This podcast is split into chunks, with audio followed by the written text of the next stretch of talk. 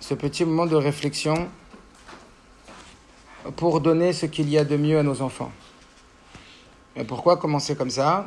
Pourquoi parler des enfants? Parce que dans une lettre, le rabbi dit que une des raisons principales pour laquelle on doit œuvrer pour le bien-être, pour l'harmonie dans le foyer, ça veut dire pas seulement qu'il n'y ait pas de conflit à la maison, mais pour qu'on améliore le shalom à la maison, eh bien le but ultime étant que papa et maman ils se sentent tellement bien à la maison qu'ils puissent donner à leurs enfants toute l'affection dont les enfants ont besoin pour se construire. On ne peut pas être bien avec nos enfants si on n'est pas bien avec notre conjoint, parce que quand on n'est pas bien avec son conjoint, on n'est pas bien avec nous-mêmes. Donc Razak, euh, de prendre du temps, comme le Rabbi Rachab dit que chaque jour on doit passer, consacrer un temps à réfléchir à l'éducation de nos enfants, et bien réfléchir à améliorer notre couple, c'est réfléchir à mieux donner à nos enfants. Alors, il y a beaucoup, beaucoup à dire, et j'imagine que vous connaissez déjà beaucoup dans ce sujet. Donc, évidemment, qu'on va parler que de quelques petits points. Et il me semble que lorsque c'est comme ça, non pas une formation qui est suivie, mais simplement un soir, euh, une petite heure de réflexion sur Schlumbait, il me semble plus judicieux de réfléchir à certains outils, à certains points euh, qui pourraient être bénéfiques euh, pour améliorer. Et encore une fois, quand je dis améliorer, ça ne veut pas dire que la situation est dans le négatif et qu'on va euh, essayer de revenir à zéro, mais même si le couple va bien, eh bien qu'il aille encore beaucoup mieux. Alors, donc on va parler de quelques petits points. Il y a peut-être des points qui vous sont évidents et peut-être des points qui le sont moins. Alors vous retiendrez euh, ce qui vous paraît essentiel. Et pour ceux qui le souhaitent, à part les feuilles que je vais vous distribuer à la fin, je pourrais mettre à votre disposition, si vous le souhaitez, les lettres euh, que je vais citer du rabbi, je vais en citer deux, et aussi le contenu du cours de ce soir que j'ai déjà mis par écrit. Donc euh, vous aurez la possibilité de vous retrouver sur ce qui a été dit au niveau de la trame de ce dont on va parler. Alors la première lettre du rabbi, elle concerne évidemment ce dont on doit parler quand on est dans Shlambait et qu'on est avant tout un chaliard du rabbi. Savoir que des dizaines, des centaines de lettres du rabbi sur le shalom à la maison ont été dirigées vers la confiance qu'on a en Dieu, dans la relation qu'on doit adopter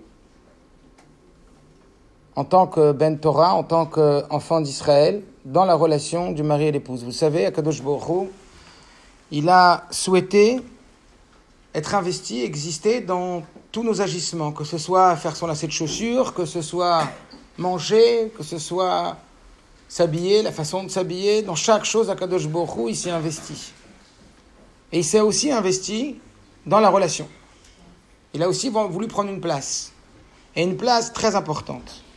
Une place très importante parce qu'Akadosh Borou a décidé de rythmer les couples. Il a décidé de rythmer la relation. Et de la rythmer de façon, on va dire, euh, d'une façon très kitsonite très extrémiste. Des moments où il nous parle d'une relation très très forte, et puis il nous parle d'une relation très très lointaine. Évidemment, vous avez compris de quoi je parle. Tara, Tara, Tara, Tamishpacha. La première chose qu'on doit savoir lorsqu'on parle d'un couple, lorsqu'on parle de réussir son couple, que ce soit pour vous, que ce soit pour euh, vos enfants qui un jour se marieront ou qui le sont déjà peut-être, eh bien, la première chose que vous devrez leur parler et sur quoi vous devrez leur, les informer, c'est que ça n'a jamais été facile de réussir un couple et ça l'est encore moins de notre, dans notre génération. Je ne sais pas ce qu'il en est pour Israël, je crois un peu moins, mais les chiffres en France sont catastrophiques puisqu'au consistoire, il note près de 60% des mariages qui finissent par des divorces. Et c'est des chiffres qui sont officiels. Et quand j'étais avec ma femme faire une conférence à Nice, il me parlait de 80% pour l'année 2018. Euh, dire qu'aujourd'hui, euh, c'est véritablement un défi de réussir son couple. et de ne pas retrouver nos enfants dans des situations, de famille dysfonctionnelle, où papa est d'un côté, maman est de l'autre, et remarié, etc., ce qui complique extrêmement les choses. Et pas seulement parler, de divorce, mais simplement parler de dysfonctionnement au sein de la famille, un papa, un maman qui vont pas bien. Évidemment, vous le savez, les enfants ont une place prépondérante dans les relations, et l'enfant croit toujours être au centre de tout ce qui se passe. Donc lorsque papa et maman, ben, ils vont pas bien, l'enfant, il se rend fautif de la situation. Et il prend donc sur lui comme s'il était le responsable du conflit, eh bien parce qu'il ne conçoit pas que maman et papa ils peuvent exister ensemble, si ce n'est que parce qu'il est là. Donc papa et maman ne sont ensemble que parce que je suis là. Donc il y a papa, il y a maman et il y a moi qui suis au milieu. Donc quand papa et maman ils vont bien, c'est grâce à moi. Quand papa et maman ils vont pas bien, c'est à cause de moi. Il y a certains adultes qui ont oublié de grandir. Et dès qu'il se passe quelque chose, ils vont tout ramener à eux. Vous savez, ça on en parlera aussi après peut-être.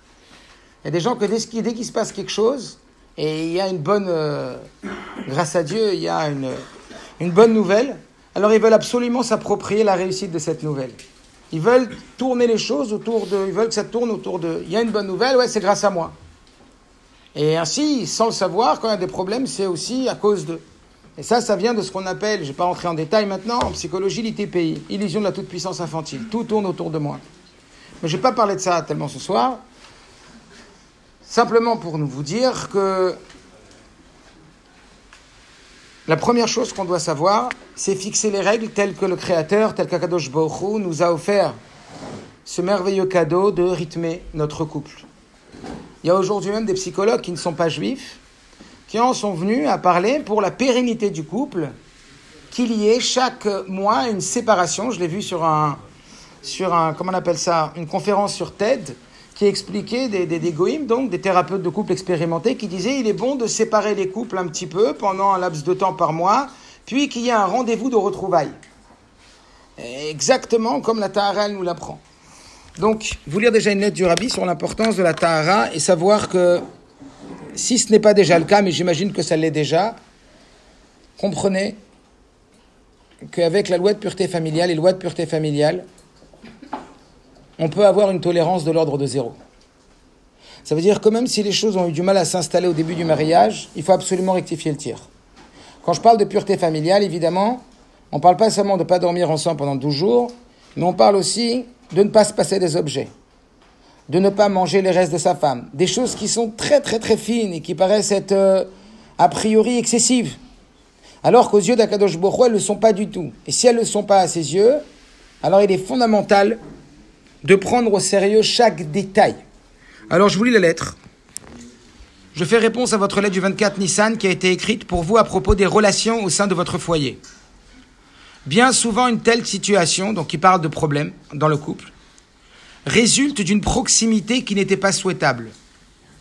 Ça veut dire qu'il y a eu proximité, pas seulement physique, mais une proximité, et qui n'était pas le moment, ce n'était pas souhaitable.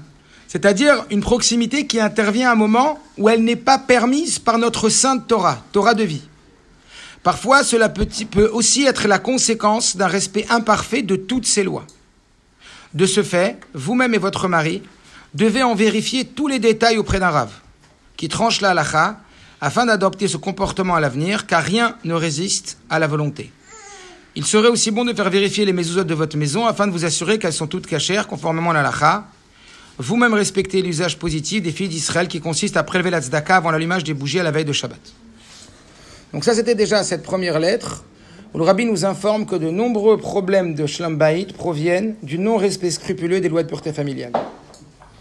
Donc s'il m'était permis, je me serais arrêté là ce soir. Je vous aurais dit, si on respecte scrupuleusement une loi de pureté familiale, on est presque à 90% OK dans le couple. Et après, on va parler, si vous voulez, des 10%. Et vous allez voir tout ce qu'il y a à dire sur le 10%, et je ne veux même pas en dire 10%. C'est pour vous dire qu'il y a tellement à dire sur le couple. Mais c'est 99% que je pourrais vous citer, ce n'est en vérité que 1% par rapport au véritable 100% de Dieu. C'est un peu comme quand j'ai des élèves en terminale qui passent le bac. Je leur dis à votre avis, ça dépend combien de Dieu et ça dépend combien de vous le bac 50%, 50-50, 70-30 Alors on arrive à la conclusion de dire en vérité, ça dépend à 99% de Dieu et 1% de vous, mais à condition que vous y soyez à 100%. Ça veut dire que bien sûr qu'il faut se mettre à 100% dans la relation de couple. Évidemment qu'il y a un travail à faire au niveau ishi, au niveau humain. Mais il n'empêche que ça, c'est que 1% par rapport aux 99% que représentent les lois de Tarat Mishpacha. Donc pour ceux qui ne sont pas aujourd'hui en phase avec toutes ces lois de façon ultra détaillée, pour le bien de votre couple, faites-y très très attention, parce que c'est la place d'Akadosh Borou auquel on parle, dans le couple. Et on a vraiment besoin de la bracha de Dieu. À une certaine occasion, le rabbi a dit même qu'il y a un verset qui nous dit que Ish shrina shruya benem. Lorsqu'un homme et une femme ils sont méritants, la shrina réside entre eux. Le rabbi dit pourquoi c'est marqué entre eux et pas dans eux? Le rabbi répond c'est l'espace qu'on fait entre les deux lits. Ça veut dire que où est Dieu dans votre couple? Dans l'espace que vous acceptez de faire pendant la période où la femme est nida. Donc ça c'est, j'ai plus en parler maintenant, mais toute personne qui douterait d'accomplir les lois de Tarat d'une façon ultra précise, qu'elle aille parler à son rave ou à sa rabbinite et qu'elle demande à reprendre des cours, qu'elle en parle Bederkenom ou Bederkeshalom, ça veut dire avec douceur avec son conjoint, et qu'il décide en sortant de là de façon ferme et définitive de ne plus être transigeant avec quelque loi que ce soit de pureté familiale. Vous verrez, pour ceux qui ne le font pas encore, eh bien c'est magnifique de se remarier chaque mois dans notre vie. Ce n'est pas un mariage pour une fois qu'on vit, mais c'est un mariage chaque mois. Le deuxième point que je vais aborder maintenant, donc maintenant on a. Maintenant on rentre dans le cadre plus de Benadam Lachavero. Déjà, ben, si on avait plus de temps, je vous aurais fait réagir parce que c'est important aussi de vous faire réagir. Mais je ne vais pas vous laisser la parole parce qu'on n'a pas beaucoup de temps, mais je vais vous laisser un tout petit temps de réaction. Si je vous demandais d'argumenter et de me dire selon vous combien c'est important de réussir son Shalom Jusqu'où il faut aller Quelle est la mesure? Quelle est l'importance que vous donnez à la réussite de votre couple? Quelles sont, selon vous, les conséquences d'une réussite ou d'un échec marital? Encore une fois, quand je dis échec, ce n'est pas forcément un divorce. Aujourd'hui, c'est monnaie courante de divorcer parce que, voilà, c'est facile de divorcer. Mais dans la génération précédente, parfois il y avait moins de divorces, mais il y avait des gens beaucoup plus malheureux. Alors vous posez la question, si vous deviez convaincre un ami de ne pas divorcer, ou si vous deviez convaincre une amie de faire des efforts pour améliorer son couple, quels seraient les arguments que vous avanceriez? Pourquoi c'est important? À combien c'est important?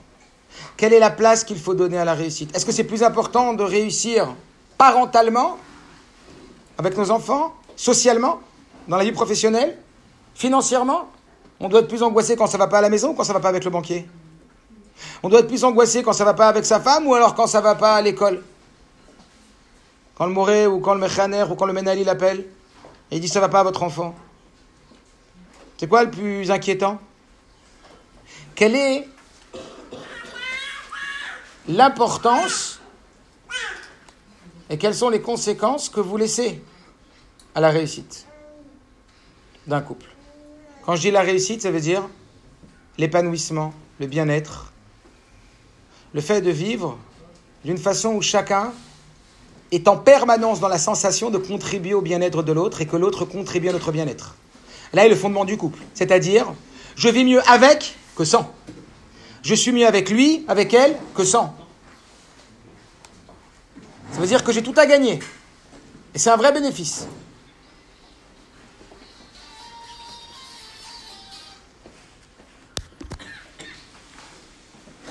Alors peut-être vous demander. C'est pas grave, on va prendre une minute, deux minutes. Allez, levez les mains, dites-moi quels sont les enjeux de la réussite ou de l'échec d'un couple. Dites. C'est-à-dire Les enfants heureux ou malheureux? Est-ce que vous pensez que les enfants vont être heureux ou malheureux? En fonction de l'éducation. Le rinour des enfants.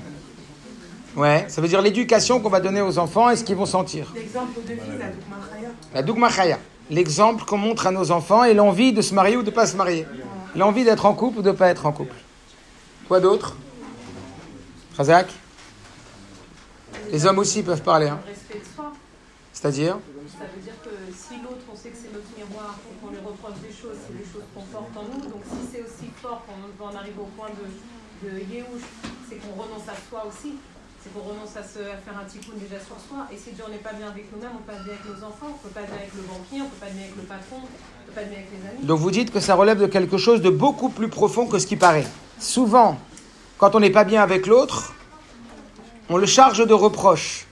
On le charge d'être le responsable de son mal-être. Mais vous vous dites qu'en vérité, c'est que l'expression d'un mal-être plus profond à l'intérieur de nous. Parce qu'on ne peut pas faire la paix avec l'autre si on n'a pas la paix à l'intérieur de nous. C'est ça que vous dites. Très bien. En moins beau, mais Non, non, pas moins beau. Quoi d'autre? Comment il va le monsieur au travail le matin quand il s'est disputé avec sa femme la veille au soir ou alors le matin? La réussite, hein? Elle est morte la journée. Hein Exactement, tu sais que tu vas pas dérouiller. Pourquoi? Et le rabbi le ramène parce que la bracha de la parnassa, vient de la femme. Clairement. La bracha de la parnassa vient de la femme. Clairement. Rabbi le dit clairement du Zohar. Donc déjà, tu sais que parnassa, t'es... C'est pas le top. Ensuite, Mais le moral, il va pas. le moral, il va pas. On peut pas avoir le moral quand ça va pas à la maison. Ok Alors il y a tellement à dire là-dessus. Je vais juste vous lire une lettre maintenant du rabbi de ce que ça fait à Dieu quand ça va pas. Pas de ce que ça fait à nous. Pas de. On va parler de ce que ça fait à Dieu et combien Dieu te dit de t'investir pour que ça marche. Donc ça c'est une deuxième lettre du rabbi. Et ce sera la dernière lettre du rabbi, enfin la dernière de, de- de ce soir.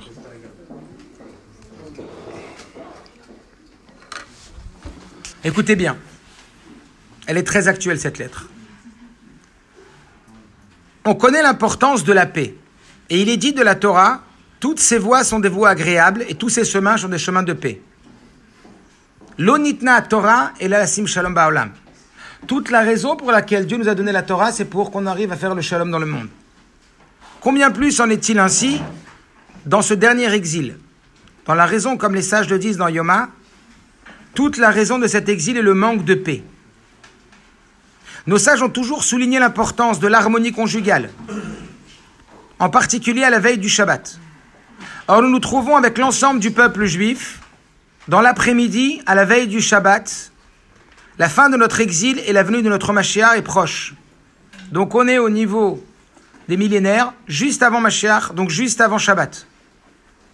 Il est donc clair que le voile et l'obscurité portent en particulier aujourd'hui sur l'harmonie conjugale. Je répète les mots du rabbi. Il est donc clair que le voile et l'obscurité portent aujourd'hui en particulier sur l'harmonie conjugale. C'est-à-dire que le Yetzirah, il se déchaîne de toutes ses forces précisément dans le problème de Shlom Bayit. Et vous savez à quel point la paix est importante. Plus on approche de l'issue de l'exil, et plus les forces opposées au domaine de la sainteté luttent pour empêcher que la paix s'instaure dans le monde en général, et encore plus précisément entre un homme et son épouse. Je répète, plus on approche de la fin de l'exil, et plus les forces opposées au domaine de la sainteté luttent pour empêcher que la paix s'instaure dans le monde en général, et plus en particulier entre un homme et son épouse, car ceux-ci correspondent à l'élément masculin et féminin tel qu'il se trouve dans les sphères célestes. Ça veut dire que s'il y a tellement de problèmes de Shlom Bayit, c'est parce que dans les sphères célestes, ça se bagarre entre l'homme et la femme. C'est ce qu'on appelle dans la chassidoute Zun, Zerer. Mais le résultat que l'on peut escompter est à la mesure de l'effort. Je répète. Mais le résultat que l'on peut escompter est à la mesure de l'effort. Et il est certain que l'on a donc reçu toutes les forces nécessaires pour surmonter l'épreuve.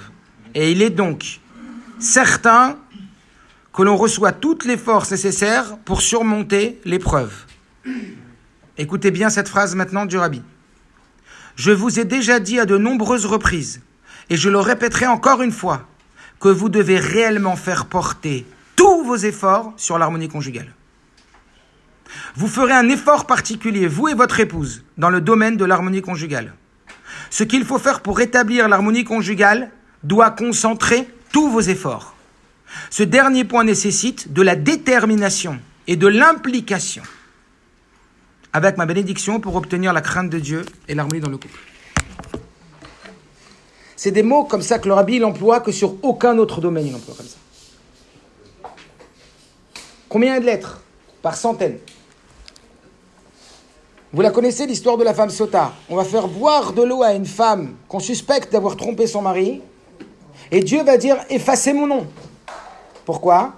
Pour valider la pureté de cette femme afin de rétablir l'harmonie dans le foyer. C'est-à-dire que la Torah nous témoigne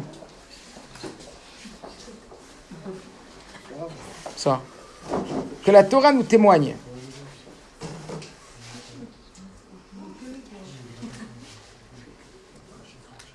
que bien que tout l'objectif, ça nous paraît fou, mais dites-vous bien, si vous vous demandez quel est l'objectif de votre vie, peut-être que vous le savez, peut-être que vous ne le savez pas. On a un objectif particulier chacun, mais on a un objectif commun. C'est quoi? Proclamer l'existence de Dieu. Vaikra Beshem Hashem Kaelolam. Notre rôle sur terre est de prouver au monde que Dieu existe vraiment, chez Balabait Alaolam. Et que Dieu, c'est le seul patron du monde qui gère tout, en od milvado. Voilà notre rôle sur terre, d'être des représentants de l'existence de Dieu. Donc de révéler son nom. Mais dès qu'il y a un problème de Shalom Bayit, Dieu dit quoi? Laissez tomber mon nom, laissez tomber mon projet. Occupez-vous de vous et arrangez-vous, c'est plus important. Waouh Dieu il dit effacez mon nom pour rétablir votre Shalom Bayit. On ne met pas du tout assez haut la place que le Shalom Bayit il doit avoir pour nous. On n'imagine pas. Et ça, rien que de réfléchir à ça, rien que si ce soir vous remettez de la conscience dessus, rien que si vous comprenez qu'il y a de l'investissement, qu'il y a une implication, qu'il y a un travail, dans d'autres lettres, parce que je ne vais pas vous lire que des lettres ce soir, le rabbi ne parle pas de Kodesh, il parle de Kodesh à Kodashim. Il dit Kol Beshlom Bait. Tout l'investissement qu'on pourrait pour améliorer notre couple relève du Saint des Saints. Est-ce que vous imaginez? Ça veut dire que cet investissement, c'est plus que toutes les autres mitzvot. D'ailleurs, le rabbi le dit, avant même qu'on commence la tfila le matin, avant qu'on commence la tfila, c'est-à-dire que le rabbi dit, avant que tu commences à mettre tes tfilines et faire ta tfila, qu'est-ce que tu dis? Voilà des, choses dans lesquelles tu dois t'y investir sans limite, sans chiour. Et qu'en vérité, le salaire, tu l'auras dans la maba. Ici, c'est que le ribit, c'est que les intérêts. Shalom ben ish leishto. Le shalom entre un homme et une femme. Le rabbi dit que les chachamim, les hommes de la grande assemblée, ils ont décidé de parler d'abord du shalom entre un homme et une femme, avant de prier. Arrange-toi avec ta femme d'abord. Arrête. Arrête ta prière, d'abord tu t'arranges avec ta femme, après tu vas prier. Kara, comme ça le rabbi dit. Et comme ça on voit que la tuile elle est. Maintenant on va descendre. Après qu'on était dans le spirituel, maintenant on va descendre plus dans le relationnel. Donc on a parlé de pureté familiale, on a parlé d'investissement dans le couple et de l'importance de l'investissement comme un investissement sacré et non pas profane. Donc quand on s'arrange et quand on améliore sa relation, par exemple, quelqu'un il est en train de travailler avec sa femme sur Shlombait, est-ce qu'il est au Sek Mitzvah à ce moment-là? Bien sûr qu'il est au Sek Mitzvah. Vous vous rendez compte? Ça s'appelle être impliqué en plein dans une mitzvah. Et une mitzvah si importante que celle de Shlombait. Ok. Donc maintenant, on va essayer de parler de quelques points pour aider ce Shlombait. Comment on fait? Pas évident. Comment on fait? Quels sont les enjeux? Quelles sont les difficultés? Quels sont les obstacles qu'on rencontre dans Shlom Bait ben, C'est pas facile. Comme vous l'avez dit, c'est déjà pas facile de s'arranger avec soi-même. On a plusieurs voix à l'intérieur de nous. On a plein de contradictions. On a un papa et une maman qui nous ont donné des valeurs, mais des fois différentes l'un et l'autre. Des valeurs qu'on a des fois acceptées, des fois qu'on a rejetées. Des choses qui nous ont servi d'exemple ou de contre-exemple. Alors c'est déjà pas évident de faire la paix avec soi-même, d'être en paix à l'intérieur de soi. Alors imaginez avec son conjoint, qui a grandi dans des systèmes complètement différents que de nôtres, avec ce qu'on appelle des valeurs différentes, une hiérarchisation de valeurs complètement différentes. Pour l'un, le plus important, c'était les vacances. Pour l'autre, c'était économiser. Pour l'un, le plus important, c'est les cadeaux. Pour l'autre, c'est les moments privilégiés. C'est très compliqué. Il y a plein de valeurs qui sont très différentes. Alors comment on s'arrange avec ça? Et bien, évidemment que c'est un défi que Dieu nous donne. Évidemment que grâce à l'autre, comme vous l'avez dit, on atteint sa shlemut, on atteint sa perfection. Alors on parler de plusieurs points. Le premier point, c'est d'abord une mentalité, un couple. Et une mentalité qui n'est pas facile à adopter, mais qui doit être émanante d'une décision. On doit décider. Décider quoi?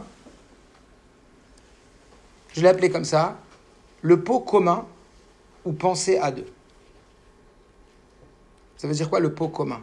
Vous savez, parfois, quand on rentre dans une maison, il y a des gens qui mettent ce qu'on appelle un vide-poche. C'est comme une corbeille en osier, comme ça. Et puis, comme ils ont plein de choses dans la poche, et ben, en rentrant à la maison, chacun vide ses poches. Le pot commun. Le couple, c'est un pot commun. C'est pensé pour deux. C'est-à-dire que lorsque on est en couple, on ne doit pas penser pour un, on doit penser pour deux. Il n'y a plus de toi et moi, il y a un nous. Ça veut dire que le jour où on se marie, c'est un peu compliqué, mais c'est la réalité. Comme on dit, on ne se marie pas seulement avec un arbre, mais on se marie avec la terre qui a fait pousser l'arbre. Ça veut dire que quand on se marie, et puis c'est pas le jour où on se marie, c'est tous les jours qu'on se remarie. Eh bien, savoir que tout ce qu'on a réussi, ce n'est pas sa réussite, c'est notre réussite. Tout ce qu'on échoue, c'est pas son échec, c'est notre échec. Le jour où je me marie, j'avais une mère, maintenant j'en ai deux. J'avais un père, maintenant j'en ai deux. Ça veut dire qu'avec tous les avantages et tous les inconvénients que représentent mes parents, à partir d'aujourd'hui, je n'ai plus de différence entre mon père et son père. Nous avons deux pères, et que Dieu nous les garde. Nous avons deux mères. Nous avons un compte en banque commun. Une des premières questions que les plus grands thérapeutes aujourd'hui aux États-Unis posent aux couples pour savoir comment va le couple, c'est combien de comptes vous avez? Pourquoi? Parce que l'argent est un pouvoir. À partir du moment où on dissocie le pouvoir, on dissocie l'identité personnalisée de la personne. Et donc à partir de là, on pense plus commun. Non, non, non, je préfère avoir mon compte, elle a son compte.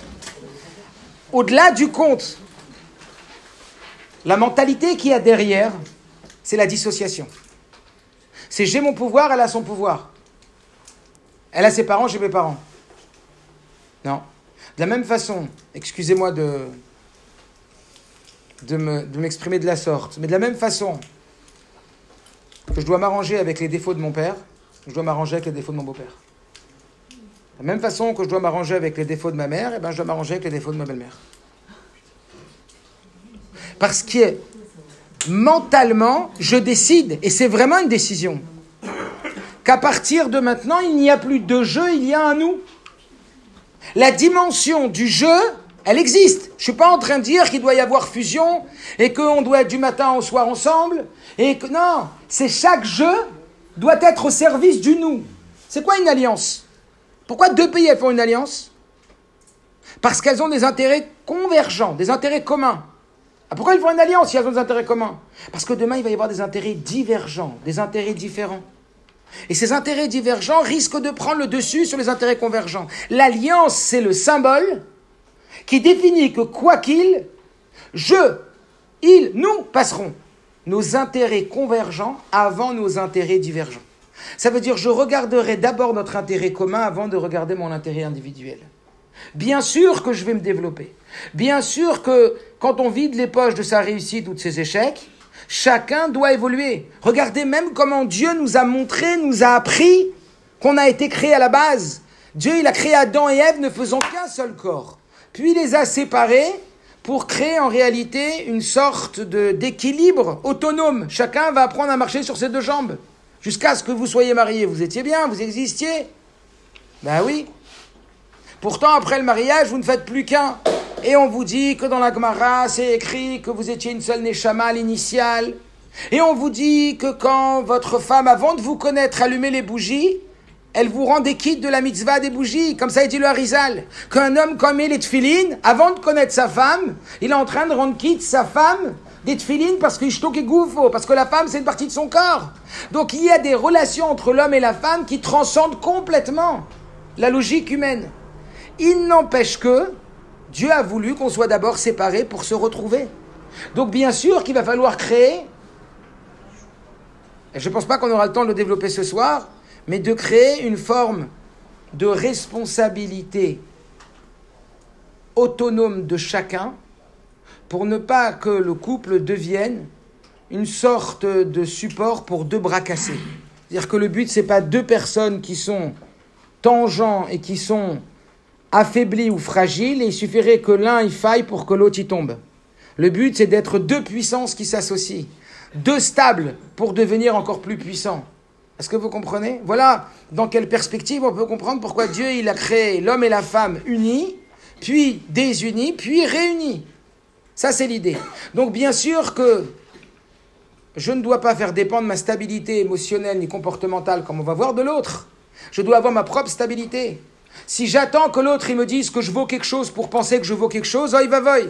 Si j'attends de l'autre qui me dise que je suis bien pour me penser être bien, si j'attends de bâtir mon estime de moi sur le regard de l'autre, alors là, on est déjà dans un matzav très très compliqué. On ne doit pas attendre de l'autre de justifier notre valeur ou notre existence. Donc il faut apprendre à s'occuper de soi. Mais cela n'est pas contradictoire avec l'idée que l'occupation de soi et que l'équilibre de l'estime de soi et de la valeur de soi doivent être mis à profit comme un compte commun. On en reparlera du compte commun. En tout cas, le premier point, c'était celui-là. C'est une mentalité, c'est une décision. J'ai compris que je n'ai plus un père, j'en ai deux, je n'ai plus une mère, j'en ai deux. En réalité, il n'y a plus de je, il n'y a plus deux je, mais il y a un nous. Et ça, c'est une mentalité. Et même si elle n'est pas existante à l'initiale, elle se fabrique. Elle se construit ensemble, avec le temps. Et normalement, le nous doit, avec les années, s'amplifier. Vous savez pourquoi un khatan et une kala, on les bénit de Envea Geffen? Que votre mariage ressemble à une grappe de raisin? Pourquoi on leur. C'est quoi cette bracha là? Que votre mariage ressemble à une grappe de raisin? Pourquoi? Réponse parce qu'on dit au Khatan et à la Kala, on souhaite que tous les soirs, quand vous rentriez à la maison, ça soit avec le même plaisir que le plaisir qu'on a quand on mange des fruits. En général, on ne mange pas des fruits pour se rassasier. On mange des fruits quand on a mangé déjà et on mange pour le kiff. Donc on souhaite au Khatan et à Kala qu'à chaque fois qu'il rentre le soir, c'est pour le kiff, pour manger des fruits. Pour que ça a le goût du fruit. Alors d'accord, mais pourquoi on a choisi le raisin et pas la pêche? Parce que la pêche, avec le temps, elle pourrit. Mais le raisin, avec le temps, il vieillit et il s'améliore, c'est le vin. Donc on dit, on espère que ton couple, il va devenir de plus en plus nous, de plus en plus meilleur avec le temps parce que ça va être comme du vin. Ça veut dire que le vin qui vieillit, alors il se raffine, il devient encore plus cher. Ça, c'est le premier point. Le pot commun, appelez-le comme vous voulez, le vide-poche, il n'y a plus de jeu, il y a un nous. Ça, c'est le premier point sur lequel il faut travailler il est bon de, travailler, ça veut dire mentalement cette idée-là, jusqu'à la mettre évidemment en application. Le deuxième point, celui qui pose souvent problème, et ça qui n'est pas forcément lié au couple, et qui est très important, c'est ce que vulgairement, je dis vulgairement parce que on utilise souvent le mot sans bien connaître son contenu, c'est ce qu'on appelle la communication. Qu'est-ce que la communication? Lorsqu'on veut parler de la bonne santé d'un couple, du bien-être d'un couple, on utilise un terme, et ce terme, il n'est pas anodin. Alors, comment vous vous entendez en ce moment? Ils s'entendent bien? Ils s'entendent? Ou ils s'entendent pas? Est-ce que l'un, il entend l'autre ou il n'entend pas l'autre? Mais oui, on parle des heures, mais ça marche pas. On n'arrive pas à se comprendre. On n'est pas sur la même longueur d'onde. On ne s'entend pas. On ne se comprend pas. Et pourtant, on parle. Mais on ne s'entend pas. Ah, vous entendez pas bien? Non, on s'entend pas bien. On s'entend pas bien. Alors, on va essayer d'abord de définir ce que c'est que la communication. Et ça, vous pourrez l'utiliser non pas seulement dans la relation de couple, mais dans toute relation avec un autre que vous, qui que ce soit. Mais on va l'utiliser pour l'instant dans la relation de couple. Alors, je vais énoncer une phrase que je vais complexifier. Est-ce que c'est clair pour l'instant tout ce que je dis? Très bien. Je vais énoncer une phrase que je vais complexifier. Je vais dire ce qu'est la communication. Vous pouvez être d'accord ou ne pas l'être. Et dites-moi si vous ne l'êtes pas. Alors écoutez bien. La communication commence lorsque j'écoute l'autre pour le comprendre et pas pour lui répondre. Je répète. La communication commence lorsque j'écoute l'autre pour le comprendre et pas pour lui répondre. On a la fâcheuse habitude, qui est installée en nous, de trop exister. Et le fait qu'on existe trop, quand l'autre y parle, petit temps, on lui coupe la parole. Ce qui signifie que si on lui coupe la parole, on est en train de penser à la réponse pendant qu'il est en train de nous parler. Donc c'est une façon de dire poliment, je t'écoute pas, tu m'intéresses pas. Ce qui m'écoute, ce qui m'intéresse, c'est moi. Je vais aller un peu plus raffiné. Je ne lui coupe pas la parole. Mais dès qu'il a fini de parler, je lui réponds déjà. Ce qui signifie que pendant qu'il parlait, je pensais à la réponse. Donc en vérité, il ne m'intéresse pas. Ce qui m'intéresse, c'est la réponse que je vais lui donner. Et ça, c'est à appliquer aussi beaucoup avec les enfants. Si les enfants ne nous écoutent pas, c'est parce qu'on ne sait pas les écouter, parce qu'on leur coupe la parole, parce qu'on ne va pas jusqu'au bout, parce qu'on ne sait pas faire ce qu'on appelle du feedback. Ça veut dire écouter et répéter ce qu'ils ont dit. La communication commence lorsque j'écoute l'autre, et là je complexifie un petit peu. La communication ne commence que lorsque j'écoute l'autre pour le comprendre et pas pour lui répondre. Vous imaginez? T'écoutes quelqu'un, pas pour lui répondre. Là, vous êtes en train de m'écouter et vous imaginez combien de réponses il y a dans votre tête à ce que je suis en train de dire. Mais libérez votre esprit de votre réponse, c'est pas le moment.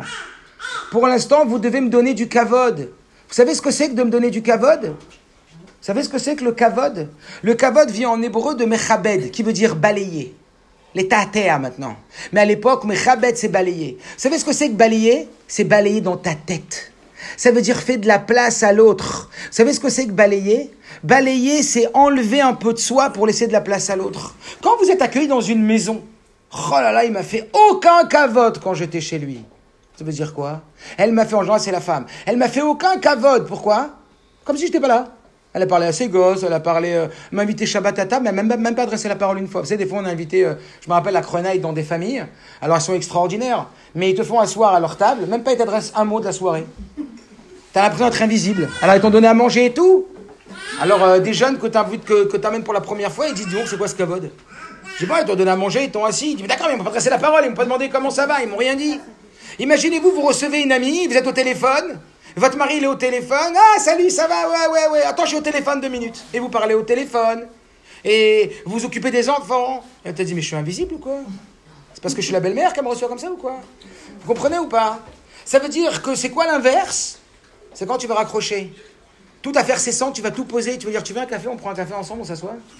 Je me mets de côté. Ça veut dire que je m'efface. Le kavod, c'est laisser de la place à l'autre. Le kavod, c'est pas de l'orgueil, c'est pas de la prétention. Le kavod, c'est mechabed. Ça veut dire balayer à l'intérieur de soi. La communication, c'est être capable à l'intérieur de sa tête de balayer et de faire de la place à l'autre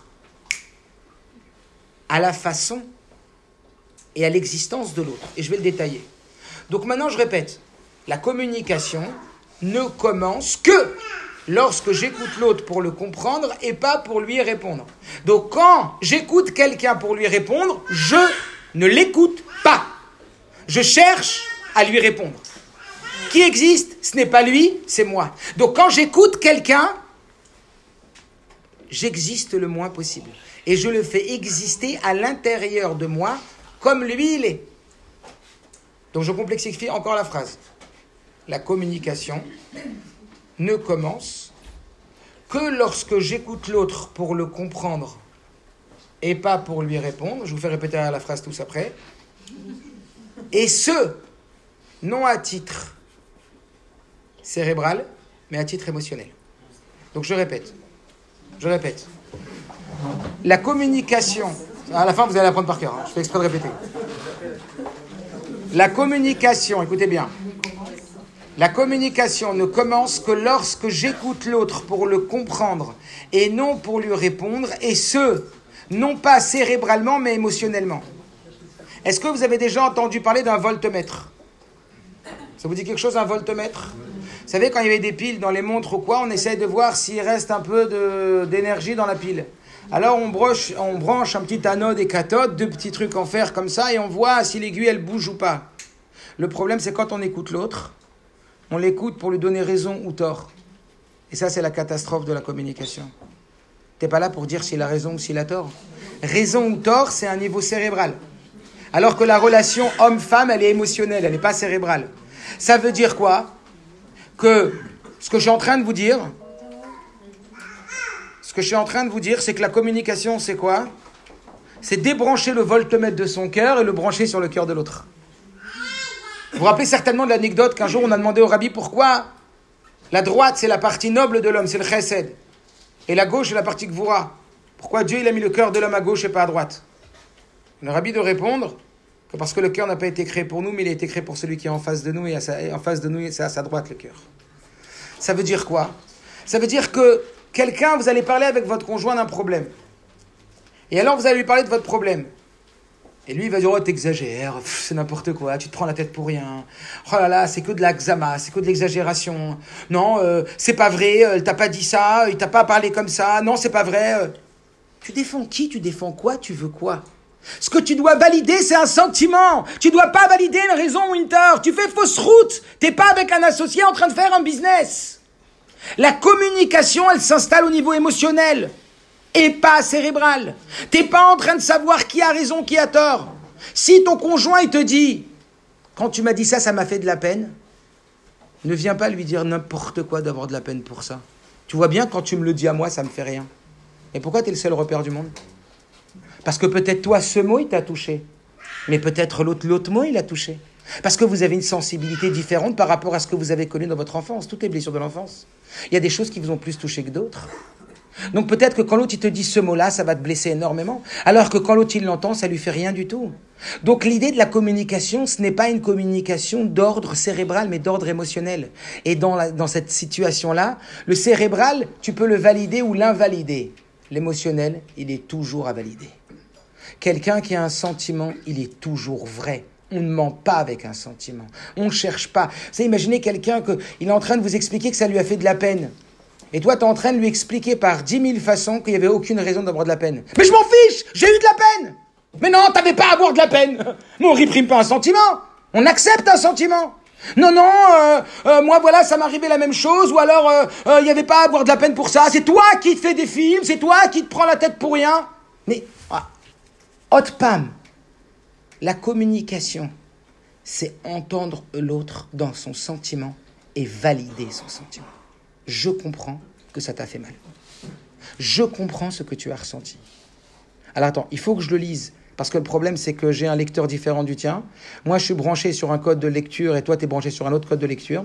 Donc, il faut que je décode ce que tu es en train de me dire. Il faut que je m'imagine. Ah, tu as de la peine. Donc, il faut que je me remette dans une situation où quand j'entends quelque chose, ça me fait de la peine. Ah, ça te fait la même chose là? Même c'est pas justifié. Ne cherche pas à justifier ou injustifier. C'est plus de la communication. À partir du moment où tu cherches à justifier ou injustifier un sentiment, alors on n'est plus dans la communication.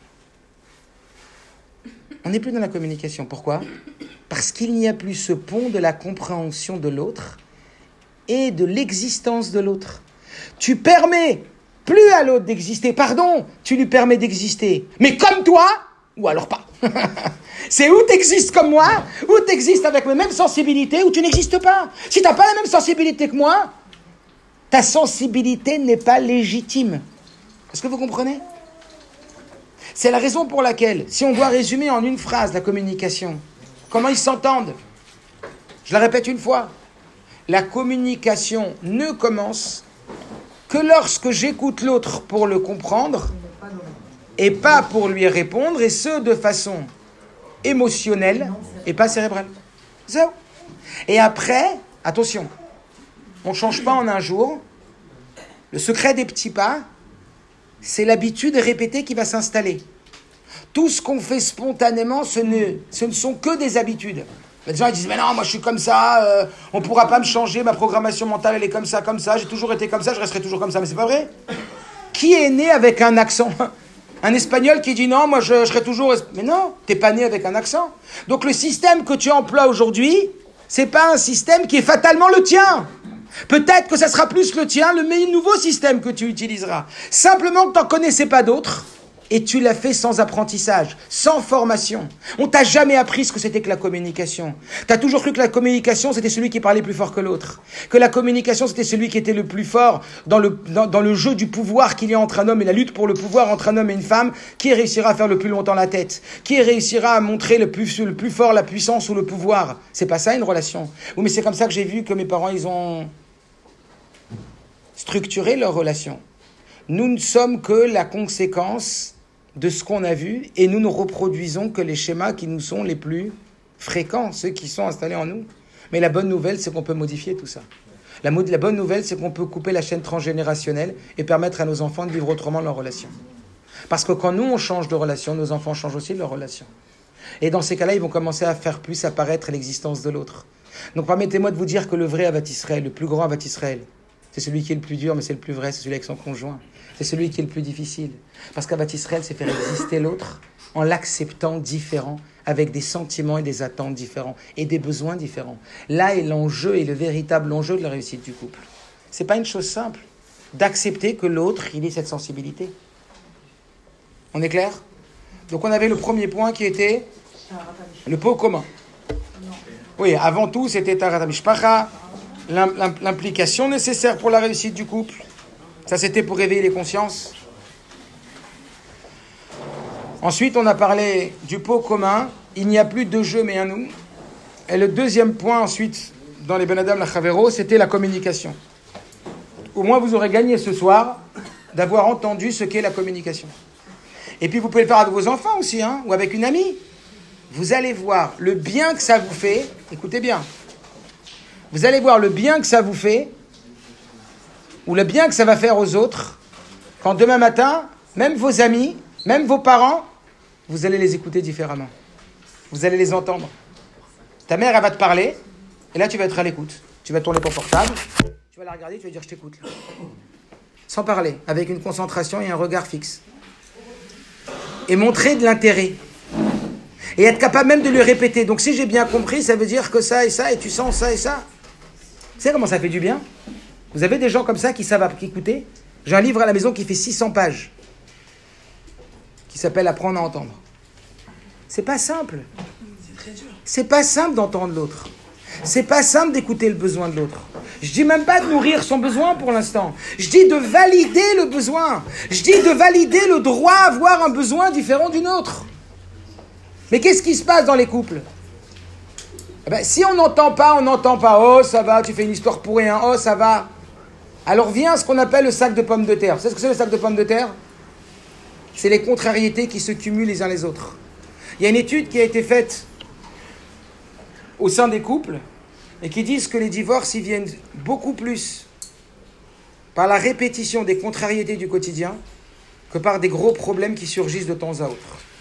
Ça veut dire que le fait que de façon récessive, de façon répétée, par des mini-détails de la vie, il y ait des contrariétés, il s'en fout de moi, elle s'en fout de moi, elle n'entend pas ce que je lui dis, elle ne prend pas en considération, il ne prend pas en considération. Mais à la fin, on, se détache de l'autre. Parce qu'on ne sent plus que l'autre, il va amener une contribution à son bien-être. On sent au contraire que si on ne s'occupe pas de soi, alors personne ne s'occupe. Ça, c'était donc le deuxième point. Le troisième point, c'est très technique ce que je vous dis, hein, mais c'est pas grave. L'essentiel, c'est que ça soit euh, utilisable. Est-ce que ça va pour l'instant? Très bien. Le troisième point, comme je vous dis, euh, Rav Belaïch, pourra vous faire la photocopie, tout ce que je vous dis en résumé, évidemment, en un point, elle est écrit dans cette feuille. Le troisième point, c'est que vous savez comment un individu il fonctionne. Un individu il fonctionne selon le principe. Un individu il fonctionne selon le principe de Sourmera et Asetov. Vous connaissez? Mitzvah tassé, mitzvah lotassé. Ce qu'il faut faire et ce qu'il faut ne pas faire. Il y a un principe qui dit parfois que Yatsa Sraro Befsedo. Ça veut dire quoi? On perd tout le bénéfice à cause d'une perte. C'est-à-dire, une personne elle peut être exceptionnelle et faire des choses magnifiques, mais parfois elle a un comportement qui est tellement désagréable qu'elle fait perdre énormément du bénéfice de ce qu'elle a fait. Donc c'est un problème parce que c'est un homme en or, parce que c'est une femme en or. Mais d'un autre côté, le manque que m'occasionne la non-attention de l'autre va créer un tel préjudice que ça va faire un gros trou sur le compte. On va complètement oublier le bien après. Exactement. Sourd, Merab et Asetov.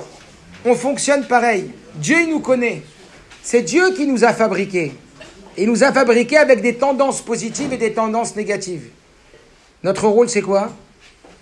D'amplifier notre positif et de régresser dans notre négatif. Pour ceux qui ont fait des mathématiques, obtenir du positif passe par deux voies.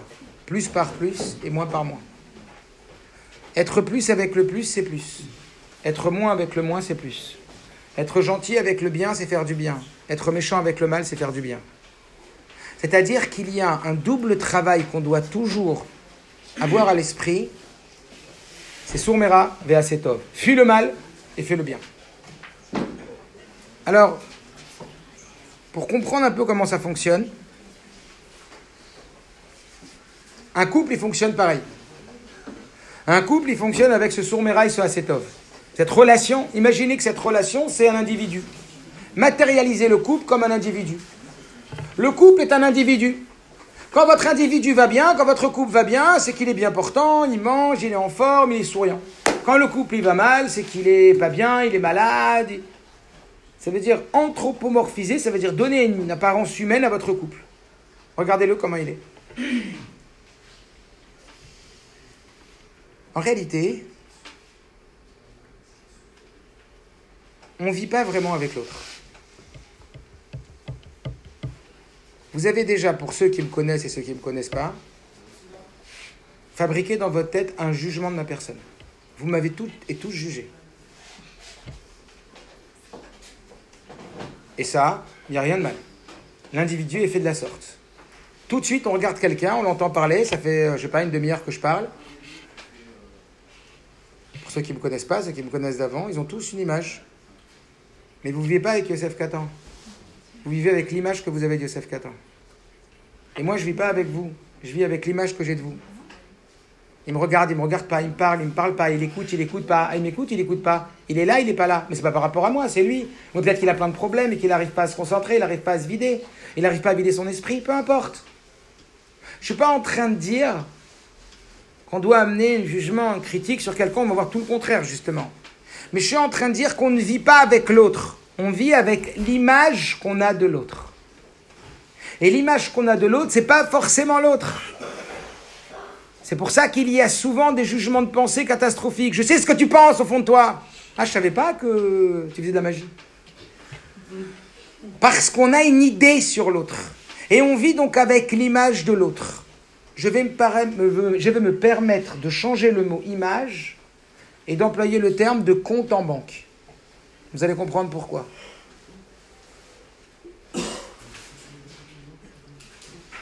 Et je vais me permettre, parce que je les connais bien, on a ici monsieur et madame Kaminski. Voilà, maître Daniel Kaminski, qui est un ami d'enfance. Et maître Kaminski habite depuis très longtemps avec madame Kaminski. Mais, mais monsieur Kaminski ne vit pas avec madame Kaminski.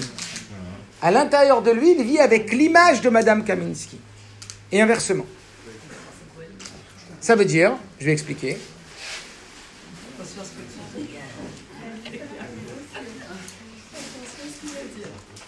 Si vous voulez, je vous parle de Mme Kriev et de M. Kriev aussi. c'est bien S'il préfère. Ok. J'explique.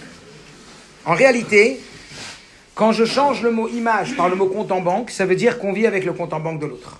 C'est-à-dire que moi, j'ai une image de ma femme que je veux représenter par un compte en banque. Qu'est-ce qu'on fait sur un compte en banque? On fait des dépôts et des débits. Les dépôts, les dépôts c'est du vert, les débits, c'est du rouge. Et donc, tout ce que je vais faire pour ma femme de bien, tout ce que je vais investir pour mon couple de bien, je vais comme déposer de l'argent dessus. Je vais déposer du vert dessus. Je vais déposer de l'argent, ça veut dire un pouvoir dessus. Ça veut dire que, on va voir comment? Et là aussi, ça sera un, autre cours sur les cinq langages de l'amour, on va pas en parler ce soir. Mais chacun a sa sensibilité. S'il n'y a pas de des deux côtés, Mais s'il n'y a pas de Alors, c'est l'exemple. Voilà. Bah, ils sont partis en Israël. Ils partis France pour en Israël. Alors, c'est quoi l'idée? C'est quoi l'idée du compte Tu vas comprendre pourquoi j'utilise ce mot ce mot compte parce qu'en vérité,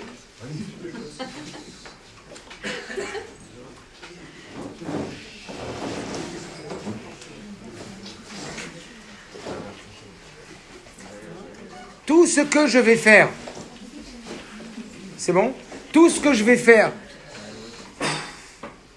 pour le bien de ma femme, tout ce que je vais faire pour le bien de ma femme,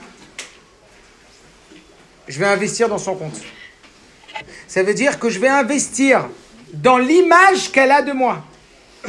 Ça veut dire qu'elle ne vit pas avec Yosef Katan parce qu'elle ne sait pas.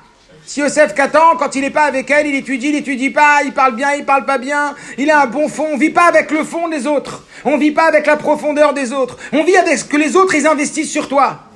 Donc si moi je peux être le plus gentil des gentils, mais je ne sais que critiquer ma femme, je ne sais que la rabaisser, j'oublie de lui dire qu'elle est belle, j'oublie de lui parler de ce qui est important pour elle, et je ne lui parle de ce qui est important pour moi, elle va me dire t'es un sale type. Dis mais c'est pas possible, comment tu peux dire un truc pareil? Tu me connais pas ou quoi? Parce qu'en réalité, ce qui est important, c'est pas tant ce qu'on est que ce qu'on fait. C'est-à-dire que quand je parle du compte en banque, je dis que chacun a le compte en banque de l'autre à l'intérieur de soi. C'est-à-dire que vous, à l'intérieur de vous, vous avez un compte en banque de votre femme qui est l'image que vous avez de votre femme. Et tout ce que votre femme fait pour vous comme contribution à votre bien-être augmente le compte en banque. Tout ce qu'elle fait qui risque de vous heurter, eh bien, enlève de ce compte en banque. Et l'idée, c'est d'être toujours le plus possible très haut à la banque. C'est-à-dire de ne pas se contenter de dire bah, puisque ça va bien, ça va bien. Pas du tout. On doit chercher à ce que l'autre il ait une image de nous, pas shaker, pas faux, mais un vrai bon compte en banque. Si je fais une erreur, je suis pas arrivé à l'heure, j'avais promis c'est le mariage de sa cousine, elle voulait arriver à l'heure, j'ai eu un problème, je suis pas arrivé à l'heure. Le fait que de façon presque constante, je fais attention à nourrir mon compte en banque qui s'appelle Yosef Katan chez elle, ça va faire que ça va passer beaucoup plus facilement le fait que je sois arrivé en retard. Ça veut dire que le rouge, il va avoir beaucoup moins d'effet et que le vert, il va être quand même majoritaire. C'est-à-dire quoi? Je parle déjà du acétov. Écoutez bien. Aujourd'hui, plus que jamais, écoutez bien, on a énormément besoin de nourrir le acétov. On a énormément besoin. Vous ne verrez jamais des gens divorcés si leur acétov il est rempli. Jamais. Et attention, le acétov, c'est pas d'offrir à ma femme ce que j'aime, c'est de lui offrir ce qu'elle aime. Pas de faire des choses qui me plaisent pour elle, mais des choses qui lui plaisent pour elle, à son goût. Maintenant, c'est quoi cette idée? Elle est très importante, cette idée. Il y a un sondage qui a été fait il y a quelque temps par des non-juifs. Et une des conclusions des causes de divorce, c'est parce que les couples qui ont plus de deux ou trois ans de mariage oublient de se dire de façon répétée merci. Merci. Alors ils ont fait tout un slogan. Les couples se déchirent à cause d'un mot. Merci. Mais c'est pas rien ce mot. Le mot merci, c'est le premier mot qu'on dit à Kadosh Baruch Hu au réveil. Ce qu'on appelle la karatatov. Le mot merci, écoutez bien. Quand on oublie de dire merci, quand on oublie de dire merci, on oublie. Quand on oublie de dire merci, on oublie le bien que l'autre nous a fait. Quand j'emmène mes enfants au vélo, au jardin d'acclimatation là-bas, ben, à Paris, et puis que d'un coup il se met à pleuvoir, et puis qu'on a fait un aller en périph' embouteillé et un retour en périph' embouteillé, j'ai appris à mes enfants à me dire merci. Mais moi, je leur dis plus, c'est eux qui me disent merci. Mais j'ai pas envie qu'ils me disent merci pour moi. J'ai envie qu'ils me disent merci pour qu'ils puissent apprécier le temps que papa leur a donné avec eux. Pour que eux, ils aient un sentiment d'être aimés. Quand je dis merci, c'est pas seulement que je reconnais ce que l'autre a fait pour moi, c'est que je me sens aimé par l'autre. Ça veut dire que je mets de la focalisation sur l'amour que l'autre il me porte. Parce qu'au fur et à mesure de ne plus dire merci, j'en oublie que l'autre il m'aime. Je ne vois plus dans cet acte un acte de volonté de contribuer à mon bien-être. Ça rentre dans une normalité qui obstrue la conscience et qui pense, nous fait croire que l'autre ne nous aime plus vraiment, que l'autre ne fait plus tant pour nous. Donc quelque part, on est en train d'appauvrir le compte en banque que l'autre il a à l'intérieur de nous parce que dire merci à l'autre j'ai envie de vous dire que c'est plus pour nous que pour l'autre. Quand Dieu nous demande de dire merci tous les matins, mesdames, quand Dieu ou messieurs, quand Dieu tous les matins, tu sais ce qu'il te dit? Allô, ouais, commence ta journée en disant merci. Ouais, mais j'ai ça, ouais, j'ai le compte en banque, je suis Banque de France, Banque d'Israël, Banque d'Australie. Allô, t'es réveillé ce matin? Il y a une semaine, Yosef Atuli s'est pas réveillé, il était en train d'étudier. Dis merci tu t'es réveillé, dis merci. Et un vrai merci, Nakaratatov. Dis merci que t'es réveillé. Et après, tu fais tes brachot. Dis merci que t'as des yeux. Pokeach ivrim. Dis merci que t'as des oreilles. Dis merci que t'as un dos. Dis merci. Mais pourquoi? Pourquoi tu reconnais pas? Pourquoi tu dis pas merci? Les brachot du matin, c'est quoi? C'est non mais tu réalises. Pokeach ivrim. Non mais tu réalises que tu aurais pu être aveugle non, mais tu réalises que tu aurais pu pas te lever à cause d'un mal de dos Non, mais tu réalises que tu aurais pu ne pas avoir de discernement Non, mais tu réalises ce que Dieu fait pour toi là Non, mais tu crois que c'est pour Dieu Tu dis merci Hachem, euh, euh, je te reconnais, euh, merci. Non, c'est pour que toi déjà, tu apprécies tout ce que Dieu fasse pour toi pour te sentir aimé par Dieu, pour que ça te donne des forces d'aller en faire plus encore. Quand tu te sens aimé, t'en fais plus encore. Donc le merci, il est fondateur. Le merci, il est nourricier, non pas seulement du bien que ça va créer chez l'autre, mais de ce que ça va créer à l'intérieur de nous. Donc c'est pas si bête que ça, ou si stupide que ça d'avoir fait une étude qui a amené que le mot qui manquait le plus dans les couples, c'était merci. Merci ma femme de m'avoir fait à manger. Un mari qui est rentré soir du travail. Merci mon mari d'avoir travaillé toute la journée. Merci ma femme d'avoir travaillé, d'avoir amené aussi une parnasse à la maison. Merci ma femme d'avoir fait un gâteau pour Shabbat. Merci d'avoir fait la, la, serpillère à la maison. Merci, mais, mais un merci pas protocolaire, un merci intentionnel. Maintenant, je parle du merci. Ça paraît rien, mais testez-vous, jouez au jeu du merci, vous allez voir. Maintenant, deuxième point, les compliments.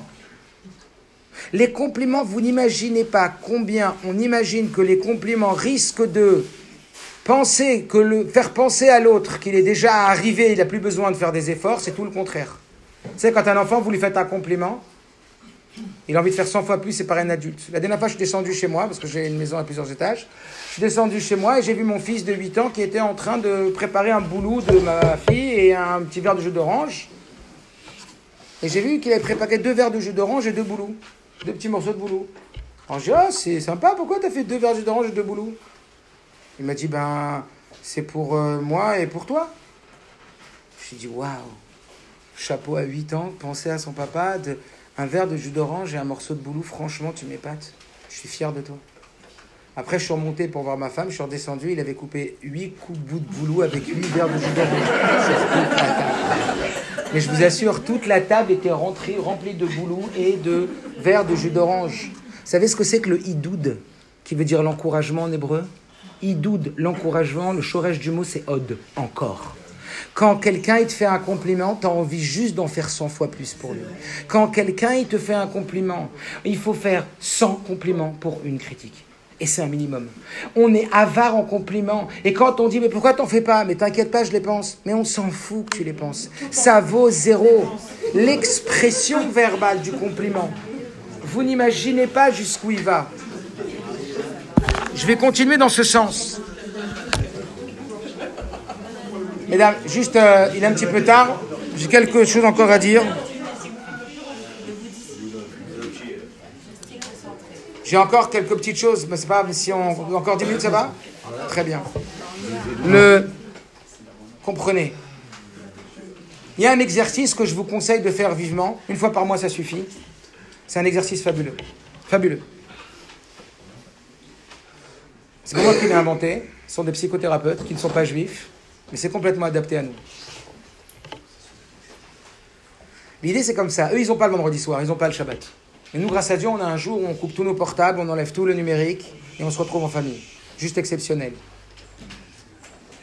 À table vendredi soir, faites l'essai. Écoutez bien, vous allez voir la aviera. Vous allez voir l'ambiance que ça va dégager. Faites le test une fois. Et vous allez voir qu'après, vous allez le faire au moins une fois par mois. L'idée, c'est quoi? C'est qu'on fait un tour de table. Le papa, il commence à parler. Le tour de table, c'est le suivant. Chacun, il va dire une expérience positive qu'il a rencontrée dans la semaine un truc qui lui a plu dans la semaine. Donc je vais commencer à dire voilà, moi cette semaine, euh, j'étais à Yamim, euh, il s'est passé ça et ça, ça m'a vachement plu, euh, super. Après, c'est ma femme qui va dire bah oui, moi il m'est arrivé ça, c'était une bonne expérience, j'étais contente. Pourquoi? Chacun il va dire, même les enfants, tout le monde, chacun il passe. Pourquoi? Ça, c'est juste une introduction pour nous mettre dans un état émotionnel positif. Une fois que c'est fait rapidement, chacun, sans qu'on ait le droit de critiquer l'autre, dire ah oui, euh, moi j'étais content parce que mon prof il était pas là, on a eu trois heures de perm, on a joué au foot. euh, ah ouais, c'est moi qui paye l'école et toi t'es content d'avoir trois heures de perm. Non, on parle pas du négatif, on reste dans le positif. Le but c'est de se connecter avec un état émotionnel positif. Et après, le vrai jeu il commence maintenant, c'est le deuxième tour de table. Chacun il doit dire à tous les autres un compliment. C'est juste exceptionnel. Je commence et je dis à ma femme un compliment sur elle cette semaine, ou en général, un compliment que j'ai remarqué sur elle. Puis un compliment sur chacun de mes enfants. Ensuite, c'est le tour de ma femme de me dire un compliment, de dire un compliment à tous les autres. Vous n'imaginez pas l'effet que ça fait lorsqu'un enfant, lorsqu'une femme, lorsqu'un homme, il reçoit comme ça, de façon impromptue, des compliments réels, cherchés sur la qualité de la personne. Ça a un effet. Combien de personnes? Dernier Shabbat plein qu'on a fait au Bet Rabad, il y avait 150 personnes, on a fait le jeu. Ils étaient en larmes, les gens. En larmes. Les femmes étaient en larmes. Les hommes aussi. Vous n'imaginez pas devant tout le monde recevoir un compliment Un mari qui galère dans la parnassa en ce moment, mais vraiment, il avait une très très large parnassa avant, il a eu un- une difficulté. Sa femme, elle lui a dit devant tout le monde Je sais combien tu te bagarres pour emmener la parnassa à la maison et je suis très fier de toi. Il est venu avec les larmes aux yeux. Il mesure 2 mètres, monsieur. Il m'a dit Tu sais pas combien qu'elle m'a dit ça devant tout le monde? Ça m'a donné des forces inimaginables de sentir qu'elle était consciente de mes efforts et de mon dépassement de moi. Vous savez combien les compliments ils donnent des ailes Pourquoi on pense que par la critique on va arriver plus qu'en compliment Les compliments ils marchent juste 100 fois mieux que les critiques. Donc ce petit exercice-là dont je vous ai parlé, juste amusez à le faire ce Shabbat à la maison. Et juste dites à Rouven ou à- dites ce que ça vous a fait, échangez. Vous allez voir l'impact que ça a, même sur les enfants. Moi, je le fais régulièrement, une fois par mois, une fois tous les mois et demi. Et la dernière fois, il y avait mon fils de 10 ans qui était allongé sur le canapé. Je dis, bon, on va faire le jeu. Le petit, il a levé sa main, il a dit, je veux jouer. Il a 10 ans, il veut jouer. Mais il en veut, il veut 8 compliments. Il veut 8 compliments. Et il va chercher les compliments. Il va chercher les compliments aussi sur les autres. Et c'est magnifique d'entendre les enfants faire des compliments les uns aux autres. Vous savez qu'est-ce qui touche le plus à Kadosh Baruch Vous savez ce qui touche le plus Dieu? Il n'y a pas plus que la hardoute. On va en parler avec Pourim, l'unité. Mais vous savez, c'est quoi la plus grande unité? Est-ce qu'un père, il peut avoir un kiff plus grand que quand il voit tous ses enfants qui sont unis, qui font des compliments les uns aux autres? On dit que Dieu, il a détruit l'époque de Noir parce qu'ils étaient en dispute les uns aux autres. Mais quand ils sont rebellés contre Dieu avec la tour de Babel, il leur a juste changé le langage, mais il les a pas détruits parce qu'ils s'aimaient les uns les autres. Toute la raison du Khorban Abayt, c'est parce qu'on ne s'aime plus ou parce qu'on ne révèle plus l'amour qu'on a les uns pour les autres. Faisons-nous des compliments Ça, c'est le Assetov. Ne pas avoir peur que quand son mari rentre de travail, lui dire franchement, Kol Hakavod, je sais que tu bosses toute la journée et que maintenant tu viens faire ça, et ben Kol Hakavod. Et dire à sa femme, Kol Hakavod, t'as fait à manger, merci beaucoup et ça me fait très plaisir que t'aies fait à manger parce que ça aurait pu être autrement. Pourquoi il faut attendre que ça soit autrement pour qu'on dise quand c'est pas pas, quand c'est autrement? Et quand c'est bien, on peut pas le dire? Ça, c'est toute l'éveil de la conscience positive. Vous comprenez? Ça, c'est le point du Assetov. Maintenant, comment on aborde le sourmera? Parce qu'il ne faut pas se mentir. Donc, encore une fois, n'oubliez pas, hein, ce sur quoi tu te concentres, tu le développes. Et l'état étant, juste ce point-là, ce sur quoi tu te concentres, tu te développes. Maintenant, comprenez que quand vous allez vous concentrer sur le positif, alors à ce moment-là, vous allez augmenter le positif. Il y a un petit test comme ça qui est fait, que je peux vous faire rapidement, mais bon, pas évident ici. Je vous demande maintenant de chercher dans la pièce tout ce qu'il y a de rouge. Cherchez tout ce qu'il y a de rouge dans la pièce. La. Hop, on vous demande pas de le dire. On vous demande pas de, on vous demande pas de le dire, de le penser. C'est bon? Maintenant, vous avez cherché le rouge partout. Fermez vos yeux. Fermez vos yeux et dites-moi quel bleu vous avez vu dans la pièce. Très bien. Maintenant, ouvrez les yeux et cherchez le bleu. Ne regardez pas, ne me montrez pas. Cherchez partout le bleu, partout, partout. Et maintenant, dites-moi que vous avez cherché le bleu partout. Quelles sont les choses que vous doutiez c'était bleu ou pas et votre esprit s'est demandé je peux le rentrer dans le bleu celui-là ou pas?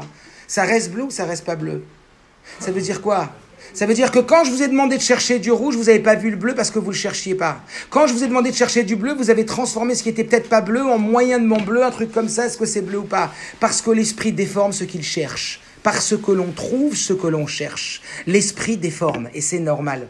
Donc quand je cherche à dire des qualités sur ma femme, eh ben je la déforme en positif ou sur mon mari. Quand je cherche à voir les défauts, eh ben je le déforme et j'amplifie les défauts. C'est ce qu'on appelle la machine amplificatrice. Le cerveau déforme et ça, il faut s'en servir à bon escient.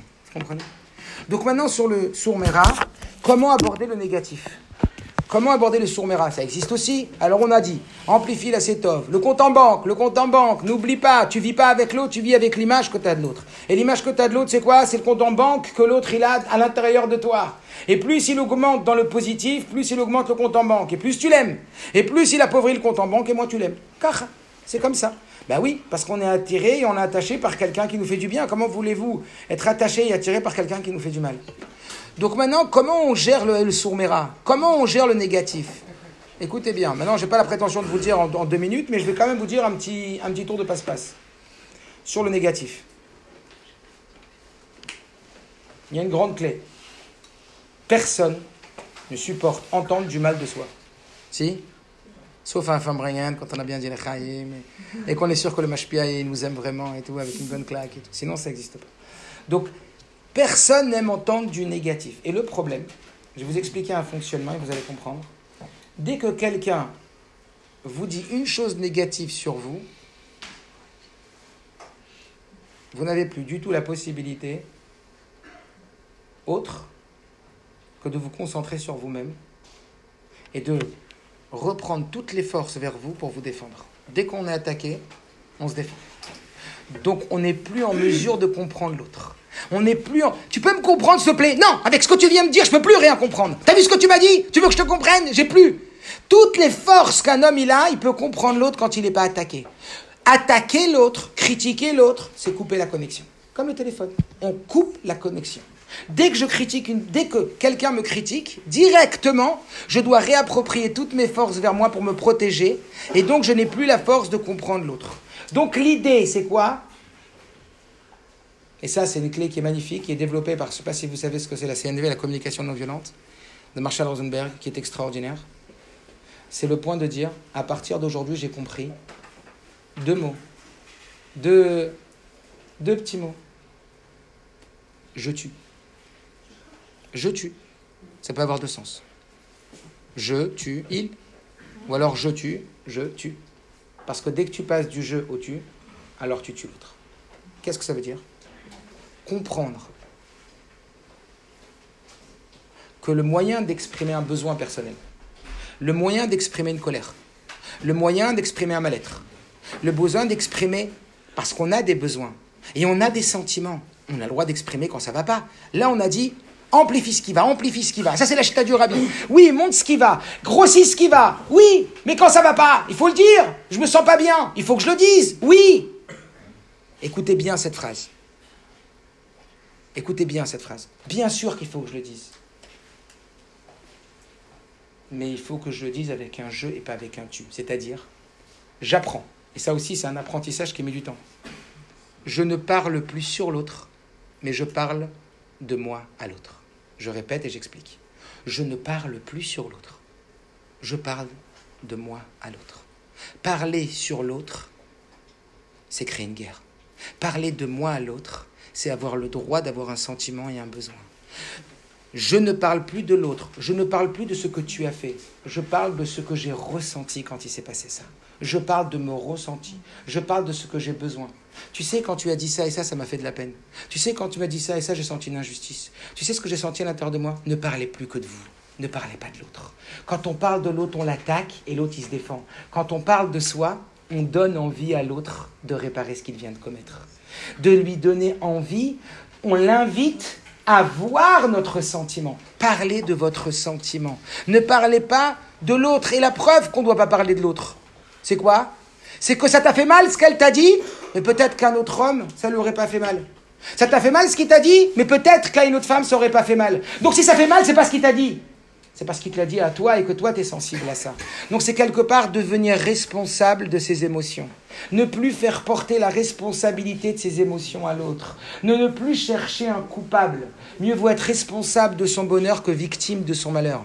Retenez cette phrase. Mieux vaut être responsable de son bonheur que victime de son malheur.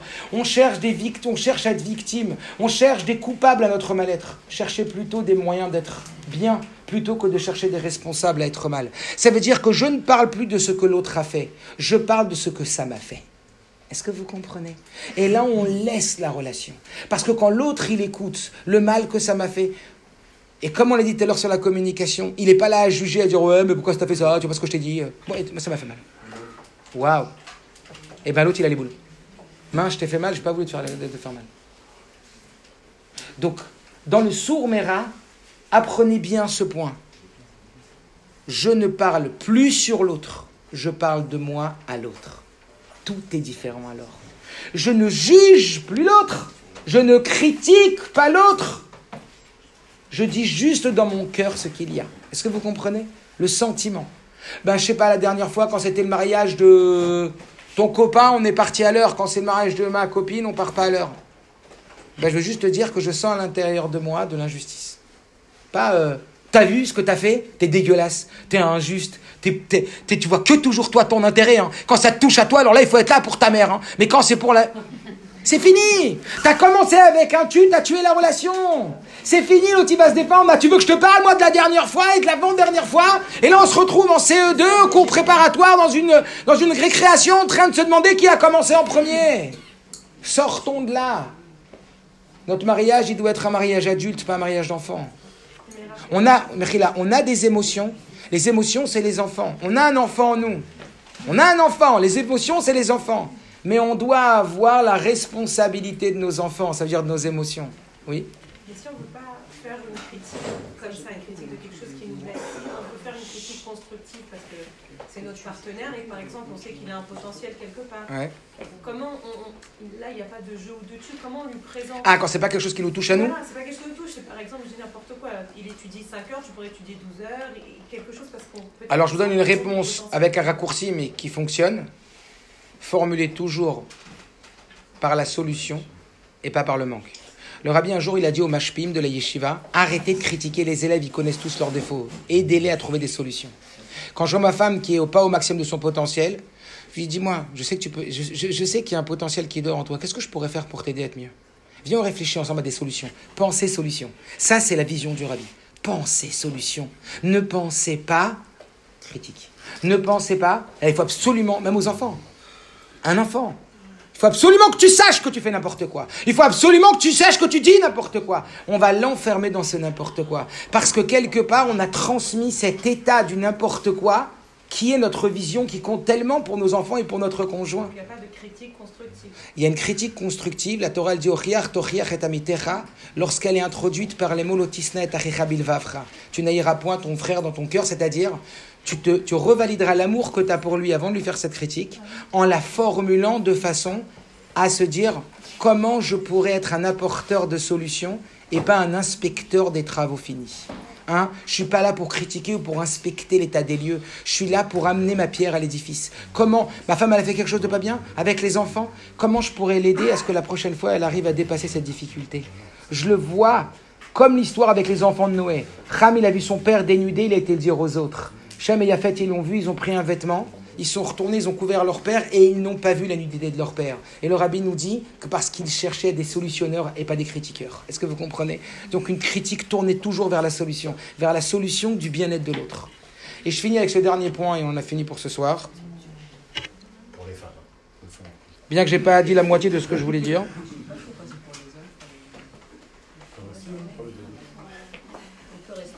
Évidemment, on n'a pas encore parlé du respect, et je ne développerai pas ce soir le respect, mais je vous dirai juste un mot sur le respect. Sur le respect, l'un envers l'autre, il y a une tolérance de zéro. C'est respect, respect et respect. Et le respect, dès qu'on touche au respect, c'est terminé. Donc ça, c'est une chose qui ne doit jamais arriver entre un conjoint et son épouse, de se permettre de dire un mot en dessous du strict minimum du respect qu'on a l'un envers l'autre, c'est-à-dire de sa façon de parler. Jamais oublier qu'on doit parler à son conjoint, pas moins qu'on parle à un ami qu'on voit de temps en temps. Pareil qu'avec ses enfants, parce que la proximité crée la familiarité, et la familiarité crée de la promiscuité. Faire très très attention, on parle à un étranger. Dites-vous que vous parlez à un étranger. Dites-vous qu'il y a le qui est, ou qu'il y a un tzaddik qui est assis à côté de vous. Comment vous lui aurez parlé? Habituez-vous. Et encore une fois, ça c'est une question d'habitude. Enlever une habitude, c'est possible. Mettre une habitude, c'est possible. Et enfin, la dernière chose, la toute dernière,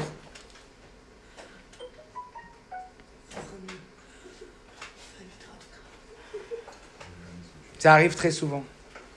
que ce soit avec les enfants ou avec son conjoint. Mais là, je reparlerai encore du conjoint. On fait une grosse bêtise. Mais elle a une bonne intention, attention. Hein. J'ai pas envie de dire la phrase en français qui dit que le, l'enfer est pavé de bonnes intentions. Vous savez, ça veut dire que on a des super bonnes intentions, mais ça finit pas super. Faites attention aux bonnes intentions. Même les gens qui parlent à la choule pendant euh, la tuila, ils ont une bonne intention de demander à son copain comment ça va. C'est juste pas le moment. C'est sûr qu'il faut parler de comment ça va, mais c'est pas le moment. Faites attention aux intentions. Lorsque mon fils il fait quelque chose de pas bien, je le prends dans la chambre et je lui dis pas ce qu'il a fait de pas bien. Je lui demande de réfléchir. Qu'est-ce que tu penses de ce qui s'est passé? Au début, il va dire je sais pas. Au bout d'un certain temps, il va réfléchir, il va dire je sais que j'ai pas bien fait. C'est mille fois plus bénéfique de laisser l'autre faire son examen de conscience pour lui que de vouloir lui faire payer son erreur. L'autre, il a fait quelque chose de pas bien. L'autre, il a dit quelque chose de pas bien. L'autre, il a mal parlé. Laisse passer. Attends que vous soyez seul. Et dis-lui, je veux juste que tu repenses à la façon dont tu m'as parlé tout à l'heure. Après, réfléchis. Quand vous faites payer à l'autre son erreur, petit 1, vous l'avez nettoyé de son examen de conscience. Petit 2, il sent que vous l'avez fait payer plus cher que ce qu'il a fait. Et petit 3, c'est lui qui vous en veut à la fin. Donc vous n'avez rien gagné. Si par contre, quand l'autre, il a fait quelque chose de pas bien, il a mal parlé devant tout le monde, je voudrais juste que tu te rappelles, quand les gens sont partis, évidemment, pas devant tout le monde, la façon dont tu m'as parlé quand il y avait ça et ça. Moi, ça m'a touché. Après, réfléchis. Et laisse-lui le temps.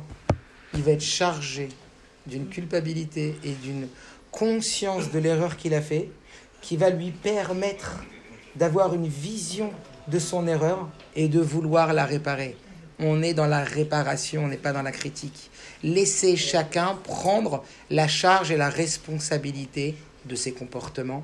Et c'est comme ça qu'on fait grandir les gens. Parce que nous, la grande erreur qu'on fait, c'est quoi? Faut que je lui dise Faut que je lui dise, faut qu'elle comprenne, sinon elle n'a pas compris que c'était très très très grave. Mais tu comprends pas qu'en faisant ça, tu vas juste faire que l'autre ne comprendra jamais et qu'il va faire que se défendre. Parce que lorsqu'on est attaqué, on défend. ça nous donne des forces. Je vous donnerai je vous donnerai juste pour la prochaine fois des feuilles qui va vous permettre. Une seconde, seconde. Encore une seconde. Encore une seconde. Messieurs, une seconde. Je vous laisserai juste parce qu'une fois. Juste une seconde. Messieurs, messieurs, juste une seconde. Une seconde. S'il vous plaît. Messieurs, messieurs, s'il vous plaît. Juste une seconde encore. Je vous rappelle qu'une fois le médecin du rabbi a demandé au rabbi. Encore une seconde. Le, médecin du rabbi a demandé au rabbi Donnez-moi un conseil pour Shalom Bait. Un seul. Le rabbi lui a dit Je vous donnerai le conseil que moi-même. Monsieur, monsieur, avec moi encore une minute. Ça vaut le coup, ça vaut le coup. Le médecin du rabbi a demandé au rabbi comment faire pour Shalom Bait. Le rabbi a dit Je vous donnerai un conseil que moi-même je vois l'application. 20 minutes par jour, je parle avec ma femme. 20 minutes par jour, je parle avec ma femme au thé. On se connaît très mal et on connaît très mal les besoins de son conjoint. Il y a des feuilles ici avec une petite consigne qui dit Je me sens aimé quand il et je me sens aimé quand elle. L'idée de ce petit exercice est très intéressant. C'est que chacun y remplisse ces deux feuilles avec, pour une femme, je me sens aimé quand elle, elle va entourer les dix choses qu'elle préfère et elle va entourer les dix choses qu'elle pense que son mari préfère. Et le mari va faire pareil. Et après, ils vont s'échanger les feuilles et ils vont se découvrir. Il n'y a pas mieux de se découvrir pour s'apprécier, monsieur. Moi, j'aime quand elle et j'aime